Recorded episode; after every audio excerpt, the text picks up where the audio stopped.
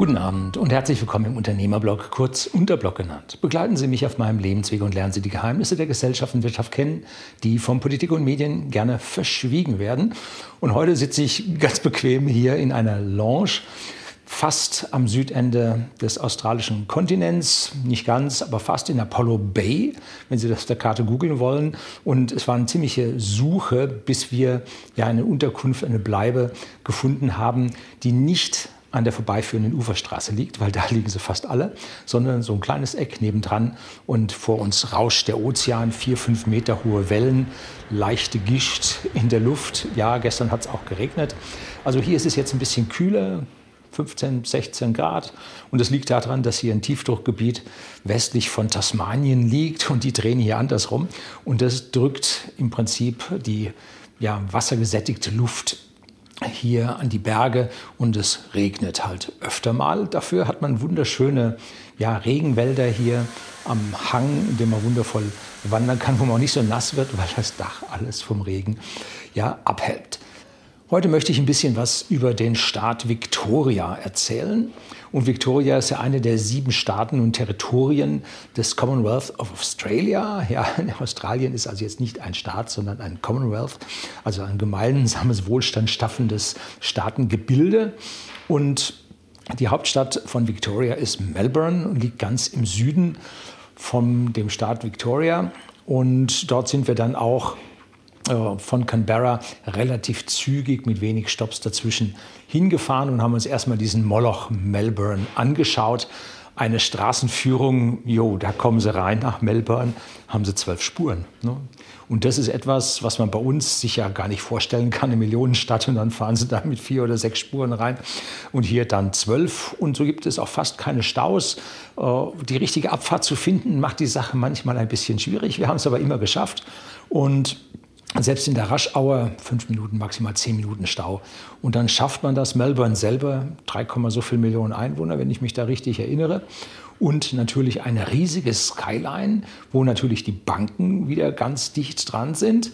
Aber äh, auch sehr viele Apartmenthäuser da sind. Die alten Docklands hat man ja gentrifiziert, wie das so schön heißt. Tolle äh, Apartmentgebäude hingesetzt, wo die Leute wie in den Kaninchenstellen drin sitzen.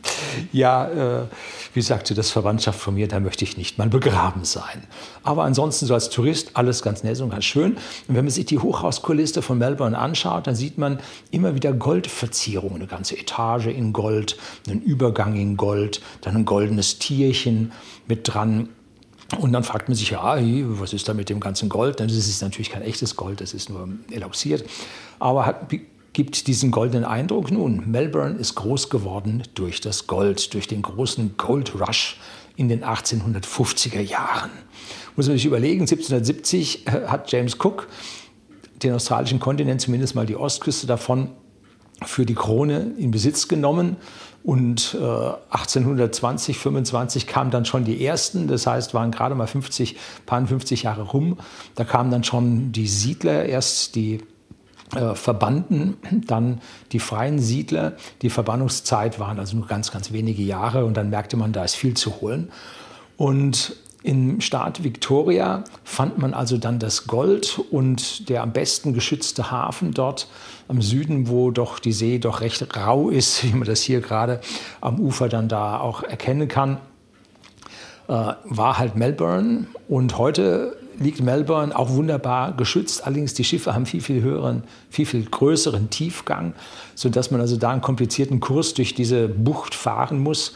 Und dann ist der Hafen sehr ja, überlaufen. Alle Positionen waren, habe ich auf Marine Traffic dann nachgeschaut, alle Entladepositionen waren belegt und dann liegen die Schiffe draußen auf Rede und müssen warten, bis sie drankommen. Also man ist, wie heißt es hier so schön, busy. Also da ist alles am Werkeln, neue Häuser werden hochgezogen.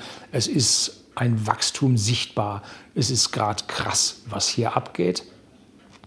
Und so kamen also nun die Siedler, die zogen dann weiter über die Golden Plains rauf nach Bedingo, so heißt das, glaube ich. Und das andere war Ballarat oder so. Ich blende Ihnen das dann als Text ein, wie die Städte wirklich heißen.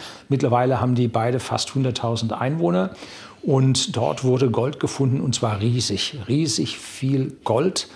Und zwar wurde das aus dem Berg herausgesprengt dann die Steine zertrümmert und dann das Gold daraus extrahiert.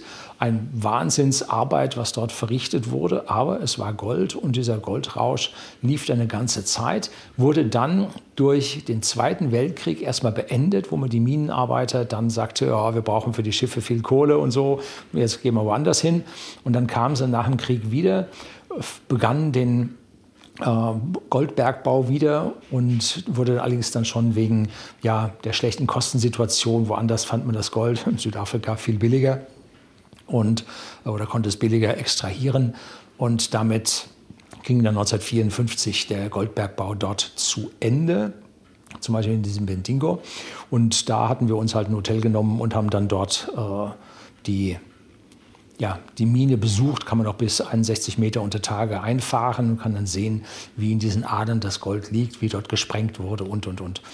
Äh, ja, sehr schön zu sehen, wie Gold an die Oberfläche gebracht wird. Und ein kleiner Hinweis vom Unterblock her, Gold hat es auch mal wieder über die 2000 US-Dollar pro Feinunze geschafft. Allerdings ist das die offizielle Notierung. In der Shanghai Goldbörse steht dann etwas höher, weil da wird nur physisches Gold gehandelt und nicht diese Derivate. Nun gut. So, die Einwanderung nach Australien über Melbourne erfolgte dann hauptsächlich für diese Arbeiter im Goldrausch.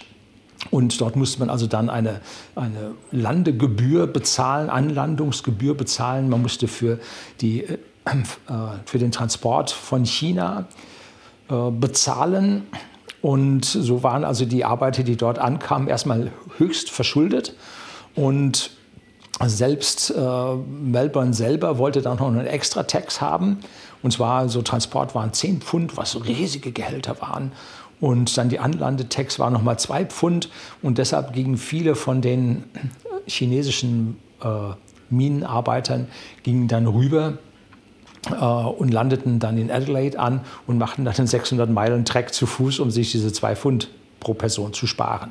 Also es waren gruselige Zeiten, damals wahnsinnig starke, harte Arbeit. Aber mit diesem Gold war mehr zu holen als ja, mit einer Arbeit an irgendeiner anderen Stelle. So, das war also die Geschichte. Und dann haben wir uns in Melbourne ein äh, großes ja, Einwanderungsmuseum angeschaut, wie diese Leute da eingewandert sind, was für Gruppen eingewandert sind.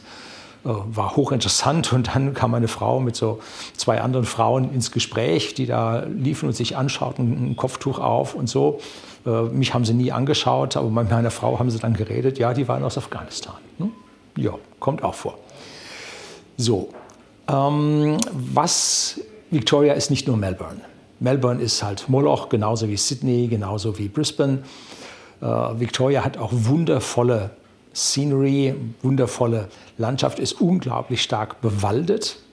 Wurde an einigen Stellen, wo es dann flacher Ebene ist, wurde es für den ganzen Siedlern gerodet, ist jetzt alles Ackerland, wird Getreide hergestellt, Wolle, ein riesiges Ding. Wir haben uns ein Wollmuseum angeschaut, äh, wo man alte ja, Vorgehensweisen, Prozesse, Bilder aus der alten Wollzeit sehen konnte. Heute ist Australien noch ein sehr, sehr starker Wollexporteur. Und äh, in den Bergen von Victoria gibt es also riesige Nationalparks, wunderschöne Wanderungen, die man machen kann, haben wir auch gemacht. Und was dann auffällt, ist, es gibt dort immer wieder Buschfeuer. Und zwar gab es dort in der Stadt Marysville, die jetzt also nicht mit äh, einer englischen Königin oder so zu tun hatte, sondern nein, das war die Frau der, des Gründers der Stadt, die hieß Mary, Marysville. Und die hat es 1939 weggebrannt mit zig Toten. Und da hat es die ganze Gegend mit ja, Tausenden oder vielleicht sogar zigtausenden von Hektar, hat es dort weggebrannt, 1939.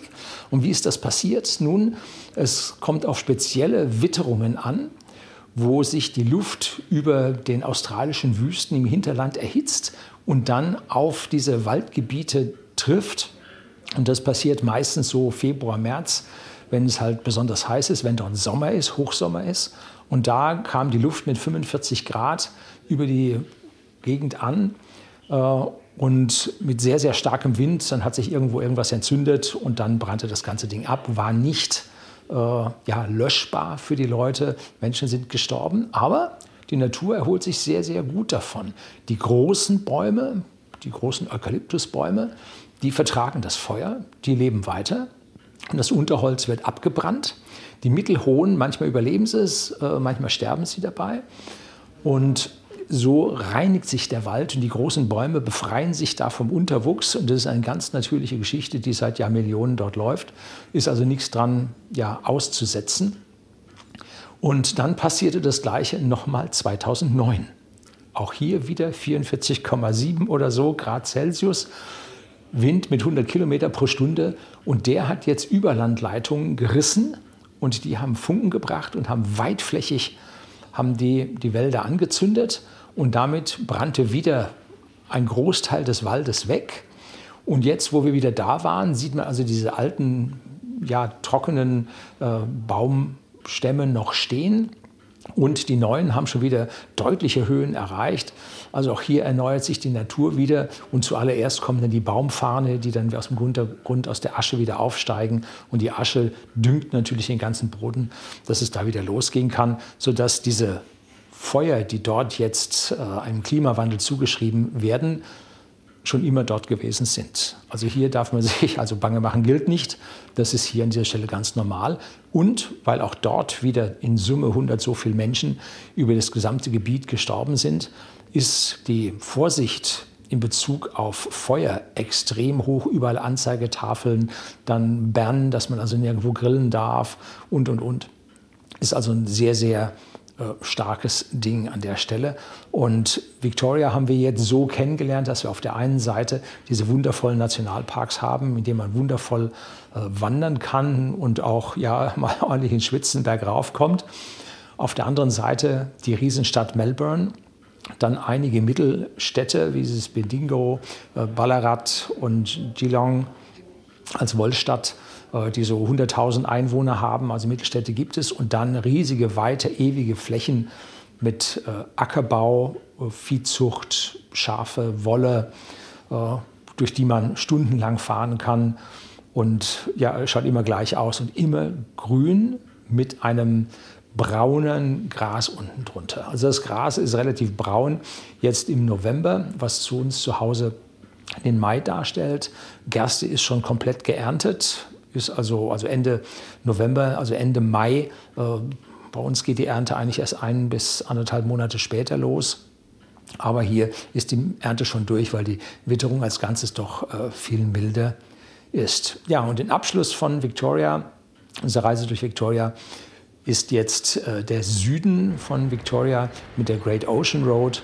Morgen werden wir dann an den zwölf Aposteln vorbeikommen. Das Wetter wird nicht gut sein, weil dieses Tiefgebiet dort noch steht. Und wir fahren jetzt wieder ein bisschen weiter nach Norden, wo es dann wieder wärmer ist. Und der Großraum um Adelaide äh, zeigt also dann 20 bis 24 Grad bei sechs bis acht Stunden Sonne am Tag und aufgelockerter Bewölkung, was dann doch gegenüber diesen doch recht stürmischen äh, stürmischen Witterungen hin und wieder mit ein bisschen Regen dazwischen dann doch wieder äh, ja, ein bisschen wärmer fürs Gemüt ist. Dass wir genug Sonne bekommen haben, kann man an meiner Farbe sehen, die ich hier bekommen habe. So, das soll es heute gewesen sein. Herzlichen Dank fürs Zuschauen.